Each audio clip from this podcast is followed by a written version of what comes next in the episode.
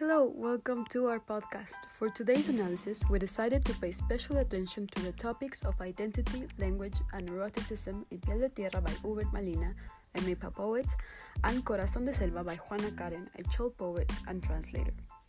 Both of them live in Mexico and belong to different indigenous communities in the country. Malina won the Nezahualcóyotl Prize for Literature in Mexican Languages and the Prize for Indigenous Literatures of America in 2017. Also, Juana Karen joined the Tumbala House of Culture, where she currently works as a promoter and cultural manager since 2004. Now, let us begin with our analysis. Hi everyone, and hi Sharon and Danny. I'm gonna start, and I'm gonna start saying that when I read indigenous poetry, I can find out that there is something particular in them um, for example, the first element I always look to analyze are the images of a poem because I want to know how they are used and how they work. And in case of Hubert Malina, there is a singular way to show community identity. For example, I'm, I'm gonna read the poem 5 that he writes ¿Qué no saben que todo lo que te hagan me lo hacen a mí? Aullé el relámpago en tu boca, donde anduvimos con los nuestros, y ahora ya no. And obviously, in the first verse, there is a construction of identity. And in the second, the way he proposes the relation with the other gives us an image of indirection that look looks like a like a kind of dislocation in in Western logic. I mean, because I ask how someone holds a flesh in the mouth in the mouth of someone else. Maybe maybe in the Mephas language this image can work and maybe work works differently. But we we we don't know because we are in Mephas. And another thing that caught my attention is that the damage of someone is an affection that the community shares. Of course, is something more and goes beyond identity. They share the pain of the people who aren't with them, who are lost or who were killed by the violence of their land. And that is a a big disruption of their life. And in the same way, um, I am also interested in the image of the poem 7. I think this set the Mephas world through the disposition of the elements, like candles, smoke, smell, and I like to read the poem. Said, Stamba, estoy contigo en el mundo. En el trueno que trae la noche. Estoy contigo en las velas, en el humo que engendra el camino, en el olor del copal que recoge, el agua de los ojos de las mañanas sin voz. And these objects work with a different energy than a Spanish poem. I mean, their function talks about a community that builds the care through prayers and rituals, and also the companion of each other despite sadness and silence. I think this is very strong. I also think how this happened in Juana Karen's poetry. I remember the poem Chuchu, that this word Chuchu is an affectionate name that we used to call the, the grandma or an old woman we love in, in my community. And the the Chol poet writes Chehini. Tu espíritu vino como rayo, se internó en mí. And this is a wonderful image which presents a way to live with the female ancestors, not in a material way, but in, in a spiritual one. And they are kind of a savior through the memory of what the poetic voice calls Kashlanyachibal, that means uh, pensamiento injertado. She translated like that.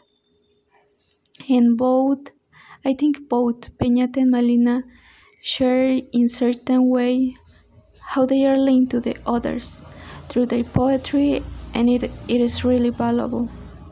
Uh, what do you think about girls? For me, that last idea is so critical because I can start to think how language can limit you. And I consider that both authors reflect an identity crossed by a mythical idea, according to what you say, the presence of ancestors, rituals, and spirituality. And I think it's so important to represent that identity because it should no longer be referred or represented from the shore as has it been for many years. And also, I guess that can be like a part or an act of resistance from your space, and that's so valuable. I actually wonder how a Mè'pàà reader would study Hubert's poems if the wording of his verses delve into something of special significance to their community. And I'm glad that we have Luz's perspective because I wouldn't have been able to see the sentimental importance of the word chuchu and also how it connects Chol readers to Juana Karen's experience. Uh, Sharon, can you talk us about your reading? Well, I think indigenous poets are also valuable because they make visible their feelings, their problems, and the wealth of their language. And in this way, the readers who are native speakers uh, from these dialects, like Luz, share that with the people who don't, like Danny and me. And uh, it is an important challenge for us to try to dialogue with these dialects. And uh, I think this can happen through the insertion of indigenous words in the poems, especially in the Spanish version. For example, in the case of Malina's poem number one, the author wrote the next verse. Y auguró que tus hijos se convertirán en Kagu. I don't know if I'm pronouncing it well, I don't think so, but uh, that word means wise. And then he continues saying, again, I don't going to pronounce it because I don't know how, but the spelling is X P U N, and that is four times. And then he continues, con sangre cortarán el adobe para construir la casa del día, y su lengua colgará el garabato en la puerta del pueblo. And another verse. On the other hand, in Juana Karen's poem, Tu creación, she finished with the following verses. Te convidé con Yayu. I don't know if I'm pronouncing it well again, but I'm, I'm trying. Um, Chuchayu abrazó tu diminuto cuerpo, Chuchayu cobijó tu espíritu, Chuchayu desde entonces en vigila. It was just a challenge. But, but well, at the end of the day, by this kind of mix of words belonging to different language, I guess we can approach to a different way of writing, reading, and listening that we are not used to, not to pronounce it in, in my case. Moreover, uh, the sounds in the poems are a language fact that we have to highlight, and we can catch it through the repetitions. In Juana Karen's poem, Chact, I don't think I'm pronouncing it well, the indigenous version ends with some K and EL letters, so I can infer the type of sounds. And well, this type of sounds it is lost in the translation because there is no rhyme be between verses. And on the other hand, in the poem tree from Hubert for example, the repetitions are in endings such as LO or BO. However, in the translation, that sounds try to stay in words like mundo, augurio, amarrados, espacio, especially with that O, both in sound and letter. And well, these are the finals of each verse, and maybe can have a type of rhyme, but I believe it is not authentic, and the words also could be not the same as in the original, and that it's problematic, but also is part of this limitation of language. It is true that language can be transmutable. Nevertheless, in indigenous poetry, I guess the idea of chant is so strong to harmonize the sounds with those of the jungle in the case of Juana Karen or those of violence in the case of Hubert Malina. But well, each, each author is crucial because their voice is in the inheritance. Yeah, it's great that you mentioned the importance of the sounds presented in the non translated poems because I believe that although we may not understand the words in Chol or Mè'pàà, we can definitely enrich our reading with the sounds we perceive and even just by taking note of what letters or combinations are often used in the poems, maybe take something from that. And also, I think this confronts us with our ignorance and with what's left aside by our culture. Somehow, we've been raised to see art as something that only comes in languages important from from Europe, in English and Spanish, um, French, and we don't see art in something that can also come in indigenous languages, and it also with different paradigms of beauty and of or even what's art and important to humans. In the same way, I have to mention the problem of translation because it is an important language issue. Due to only certain communities are going to have full access to the poem, while other people are going to be limited.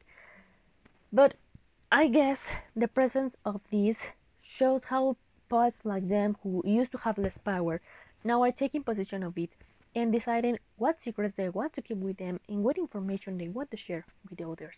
But well, despite linguistic limitation, both poets provoke various images. In the case of Huber, I guess that the constant use of words such as sangre, muerte, armados, fuego refers to the sensation of me, of a people in pain, a consciousness of finitude, like a limit, and an territory or trait by foreign violence.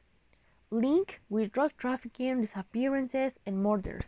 And in this sense, I believe the notion of, of memory is vital since it implies a past, present, a future struggle, and an individual and community struggle to defend their own. In contrast, Juana Karen uses such adjectives as río intacto, inmensidad de la metrópoli, impregnada de perfume de río, llanto de estrella adherido en mí, and I really love that kind of, uh, of descriptions. And I guess that generates hope of maintaining balance between land and modernity. She defends the roots of her lands that may be threatened by future. However, this, this provokes reflection and criticism about how we can interact with nature, something that we don't do it anymore, or we do it, but not in a positive way. What you said, Sharon, about the limits to approach this poetry, I can say uh, something particular happens with the Chol poems. There are some specific words that enlarge the meaning. Uh, for example, I think about that old word yamlel, and it is an adjective used to describe something big without borders. And the, in the Spanish tra translation of the poems, this word appears like tiempo. And for the bilingual people, it gives us another way to think that word because uh, the limits lie there in this play of words that only bilingual people can notice.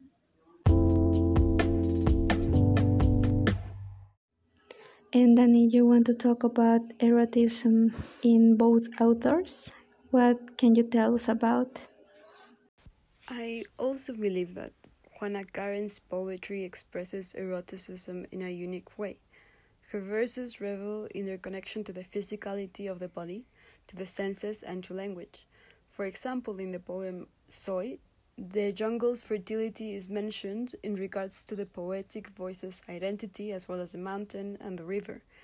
The mountain is a strong, stable body of soil and vegetation, and the river is commonly tied to movement and growth. We see here that there's contradicting images describing one single entity or person.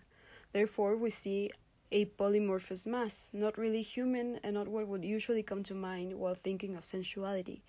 However, there's life growing from it. It's large and nimble and smooth and full of grooves that make us reflect on the beauty and even desirability of all sorts of bodies. Language also plays an important role in the poem's construction of being. Let's remember that Soy means I am, and that one of its verses says, Mi lenguaje es embrujo, or My language is bewitchment. This uncommon body, uncommon at least to those of us who haven't approached physical identity as Karen does, enchants with its speaking, which is also described as as policromado. Therefore, the erotic element of the poem is present in different ways, both physical and cognitive, and it's not purely human as we usually see it. Uh, I think Sharon wants to comment something. Go, go.